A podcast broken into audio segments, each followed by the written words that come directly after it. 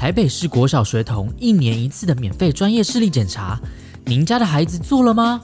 台北市卫生局呼吁家长们赶紧预约，名额有限哦。检查当天记得要携带护眼护照，让我们跟健康生友会一起守护孩子的视力健康吧。欢迎来到健康生友会，我是狄志伟，我是陈心梅。哎。你少了时间吗？没关系啦，没有关系啦。录了是是，对对对，我们刚刚花了大概有没有五分钟时间在对我们前面要怎么说？台呼到底是我们的那个 Jingle 到底怎么样哈？那你们帮我留言哈，观众朋友有没有什么粉丝是真的有认真在听的？如果有的话，帮我留言提醒我们一下，到底我们说了什么？真的，我们停了大概五个月吧？有这么久吗？有哎、欸，我们从五月的疫情开始，我们就停了。我必须承认，我今天上来的时候，嗯、我确实忘记我要按几楼。对，就是我们我们录音录影的时间怎么可以这么久啊？对啊，疫情真的好久的时间哦。对，尤其呃，大概五月到八月那时候还最严重，很多人都居家上班嘛。对，那包括你们医院也都减诊，甚至就是那个门诊。我我们那时候因为有一些，我们我们医院比较特别，我们医院很多手术的病人。对，那手术其实很复杂，尤其在一开始，你记不记得那时候连 PCR 都很难做？对，然后那时候就变成说，因为我们会要求你要做手术，你就一定要做 PCR。嗯，所以很多病人就想说，那就延后。所以确实有一段蛮长的时间，我们的。门诊是呈现一种，我自己是没有什么太大的差别，但是有些是手术的医生，他们就觉得既然是这样，那就可能诊诊就减少了哈。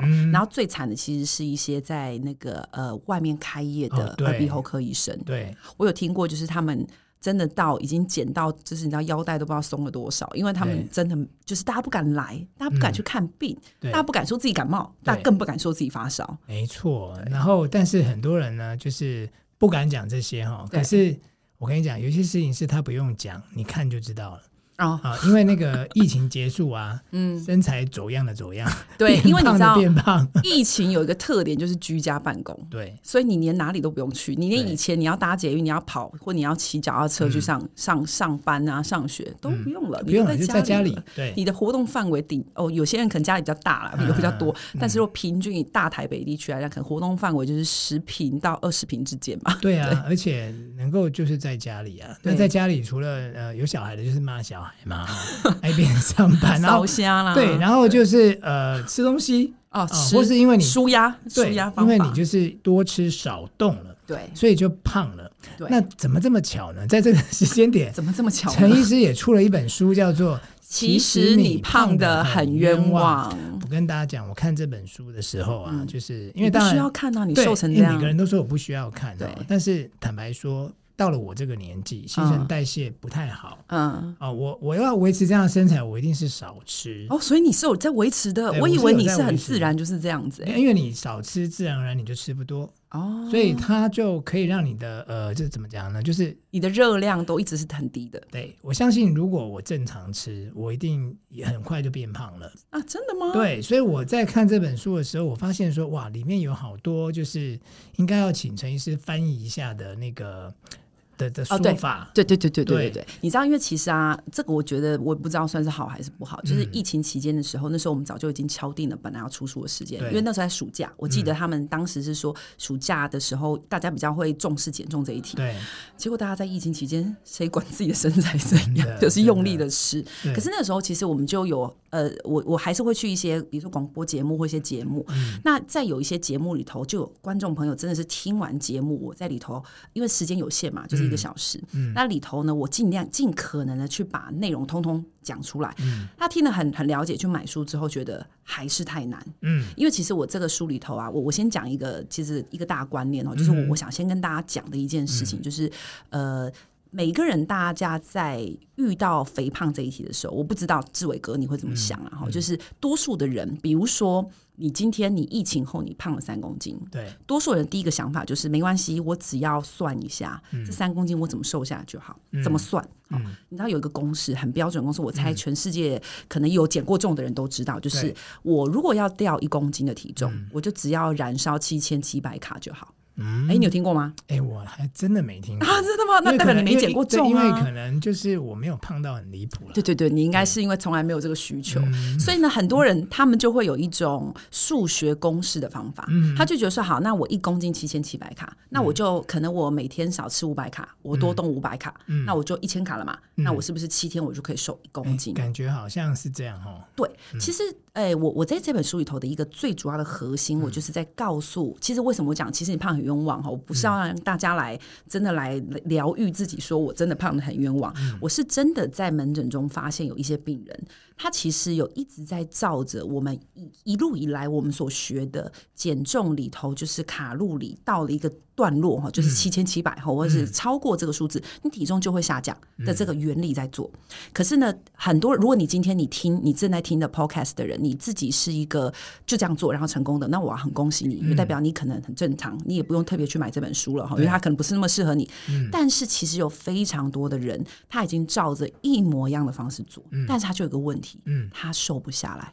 嗯，所以其实说他已经很控制他的卡路里，对，甚至可能超过这个七千七百卡，超过，甚至有人他们是一天可以在呃跑步机上跑两个小时，嗯，你知道一个小时可能也有个可能有个三百卡，对，所以你两个小时应该是六百卡，嗯，那理论上你是不是这样跑一个礼拜，你就会瘦一公斤？好，如果你吃的都正常，其实没有，很多人是来找我们的时候，他已经在做非常严格的卡路里控制，在做很严格的运动控制，可是对不起，他越来越胖。对我，我觉得你这样讲，我就想起来，就是我有一个朋友啊，嗯、他其实呃，有些有些人就说，哎，什么喝水也会胖啊，呼吸也会胖啊，对。这个有时候不是夸张的形容哦，因为我有个朋友，他就是呃，他从小就胖，他从小就胖，对他从好难过，对他从来没有瘦过，好难过，但是他知道，就是说，如果当他瘦下来的时候，除了健康，也会好看，嗯哼，所以他在意识到说，我不能再这样胖下去的时候呢，就是。其实他从小就胖，他跟我讲哦，他没有吃特别的多。哦？哦，虽然说他可能饭会比较喜欢多吃一点，OK。哦，因为饭热量高，我们都知道嘛，对。但是他除了这个之外，他也不吃零食啊，他也不喝什么含糖饮料啊，可是他就是怎样都瘦不下来。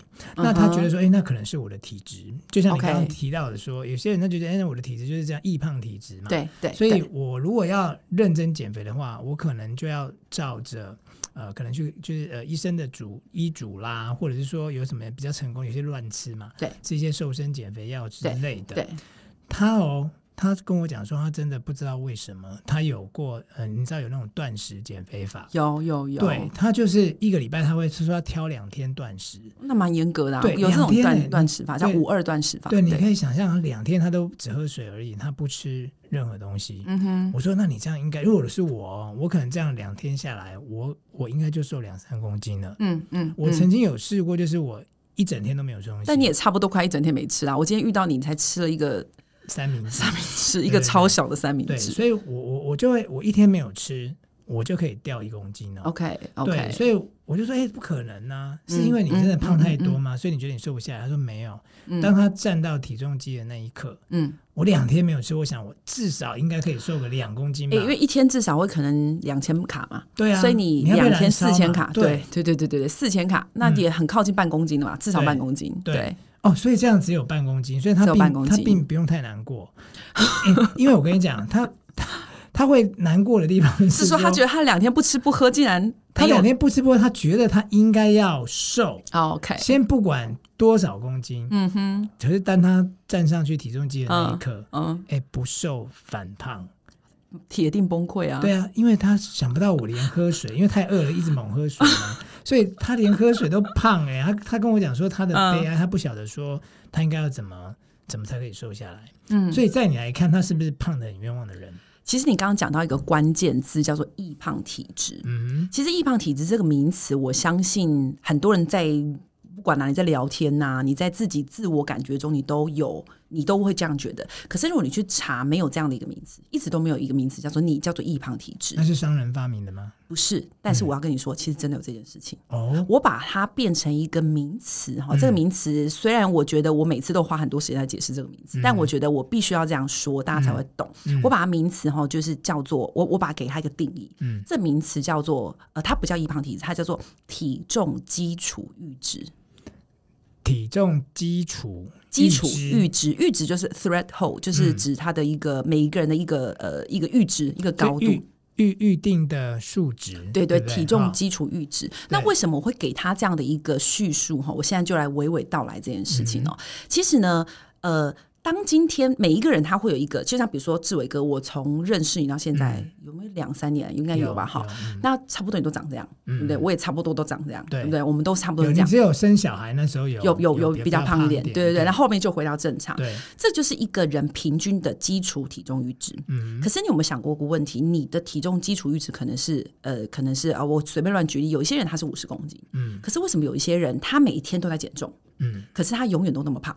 这个问题是不是？其实很多人，我不知道大家有没有怀疑过这一题，就是，哎，有一些人他永远都五十，你也没看过他减重，他就是呃过个年他增加两公斤，你也没看到他瘦身，然后他再过了半年后他又回到完全一模一样的样子，可是就有人他每天他的口号就是我今天在减重，你不要喂我吃饼干，对，可是他永远都是那个肉肉的人，对，而且越来越肉，哎，真的，对不对？你的经纪人是不是有这样子的状况？没有啦，因为他就很控制啊。哦，对他很认真。但我跟你讲，我认识他，我认识那个那个新妹的经纪人，嗯、就是 我认识他十几年了。然后他每天把他当口号吗？没有，他就是长得是一样的。哦，但是我相信他如果没有控制，哦，因为你到一定年纪，我讲新陈代谢不好嘛。嗯所以你讲这个跟这一类是不一样的，那个阈值是不同的。就是说，每一个人你要先知道一件事情，嗯、你去回顾你自己，嗯，你自己的体重是不是平均会在一个范围内？嗯，好，这个就是你的体重基础阈值。哦，可是你就要去想哦，嗯、就要想一件事情是，所以我就我我在书的后面，然后那我反正我今天我们就大放送，啊、我就念给大家听哦。就是呢，你开始想这三题，你有没有哪一题被勾选？其实你刚刚那题他有被勾到，他就是他从小就是胖的。对吧？哦、对，一直都是胖的，他永远都是胖的。好，三个，第一个就是你小时候很瘦，然后开始陆续变胖。哦、嗯，第二个就是你从某一个时机点开始，嗯、你就开始发胖。嗯，第三个其实我讲的是家人，其实不止家人，就是你的周遭跟你同样生活作息的人，嗯、还有当然家人又有基因的关系，它更相似。嗯，呃。全部的其他人是瘦的，只有你是胖的。嗯，那当然还有一种就是你跟绝对型的你的生活饮食，比如说我有，以为你有个好朋友，你们两个工作同事，两个坐在隔壁，你们两个每次中午都去吃一样的东西，晚餐也都吃一样的东西，嗯，可是旁边那个瘦的跟竹竿一样，嗯，可是你就是胖的，可是明明你们两个吃的一样，你们两个生活作息几乎一模一样，嗯，类似这种的时候，你就可以去想我的基础阈值是否比别人高。好，如果你发现从不管主观客观，你不能跟我说，呃，林志玲要瘦成隋棠，他们两个谁比较瘦啊？差不多，差不多。好，不行不行，好，就是呃，你不能说呃，一个很瘦，你要更瘦，这种不能算哈。我们讲的是一个呃比较像正常的状态中，不是特别状态的时候，你的体重是否有高于正常人？嗯，当你有高于正常人的时候，其实啊，我在书里头我一直在讲这个观念，就是。你应该要先放下马上减重成功的这件事情，因为这件事情其实对你，也就是我们刚刚一直提到的数学逻辑嘛，哈，七千七百卡这个逻辑，它恐怕对你不适用。原因是为什么？是因为你本身身体有一些呃，我们说症状也好，失衡也好，毛病也好。把你的整体基础阈值垫高了，嗯，换言之就是，其实八十公斤里头可能二十公斤，当然这个不是这么明确的数学题，二十公斤它可能其实是来自你身体的失衡，嗯，当你这些清楚之后，你会先回到跟别人差不多的基础体重。这时候，请问你，你可能对于你本来担心的这个两公斤就已经不是那么重要了。对，所以其实我在这个书里头，我讲举了很多种我们在我在门诊中我所治疗病人的基础体重阈值重设这件事情的很多种方法。嗯、然后呢，这一整本书其实我就是一招传递给很多汲汲营营这辈子都在减重的人，告诉你说，如果你听到现在的这一秒钟，嗯、你也正在担心下一刻你能不能吃那个卡那个饼干，因为那个饼干有六十八卡，后面还可以精准的说出数字。那我要恭喜你，第一个，你一定一天到晚在减重，所以你会那么厉害。嗯。第二个，你先不要减重了，嗯，因为减重这件事情对你的意义恐怕不大。嗯、你要先回过头去看你身体到底哪里失衡。哦，所以说这个胖的很冤枉倒不是讲说。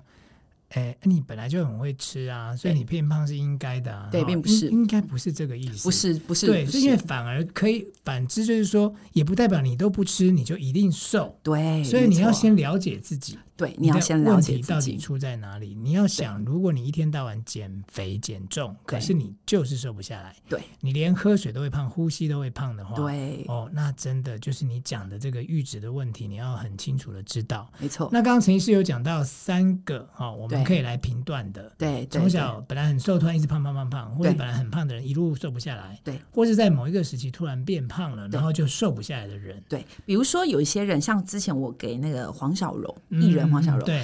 呃，我们有一次我跟他就是刚好在采访这本书的时候，嗯、他就提到一个我我们医生很敏锐的，他说，嗯、就比如说二十七岁之后就会胖，嗯，他一直觉得二十七，他可以精准的说出这个数字，对，这个数字一定是关键密码，嗯、也就是这件事情的前后一定发生了一个让你基础体重阈值改变的事件，嗯，所以找到他。解开它，嗯，你就不会有减重这一题问题。哇，那相信现在很多听众朋友都想要知道，说赶快告诉我怎么样打开它，解开它，哈。对，那。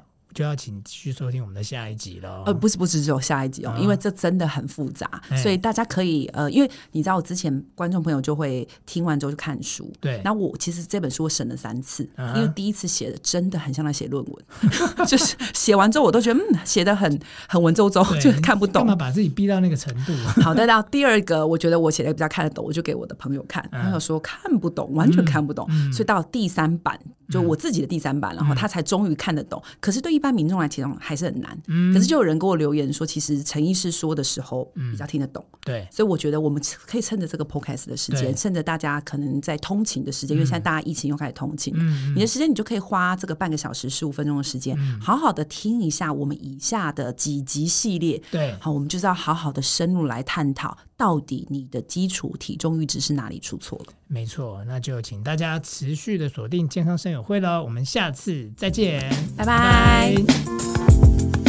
台北市国小学童一年一次的免费专业视力检查，您家的孩子做了吗？台北市卫生局呼吁家长们赶紧预约，名额有限哦。检查当天记得要携带护眼护照，让我们跟健康生友会一起守护孩子的视力健康吧。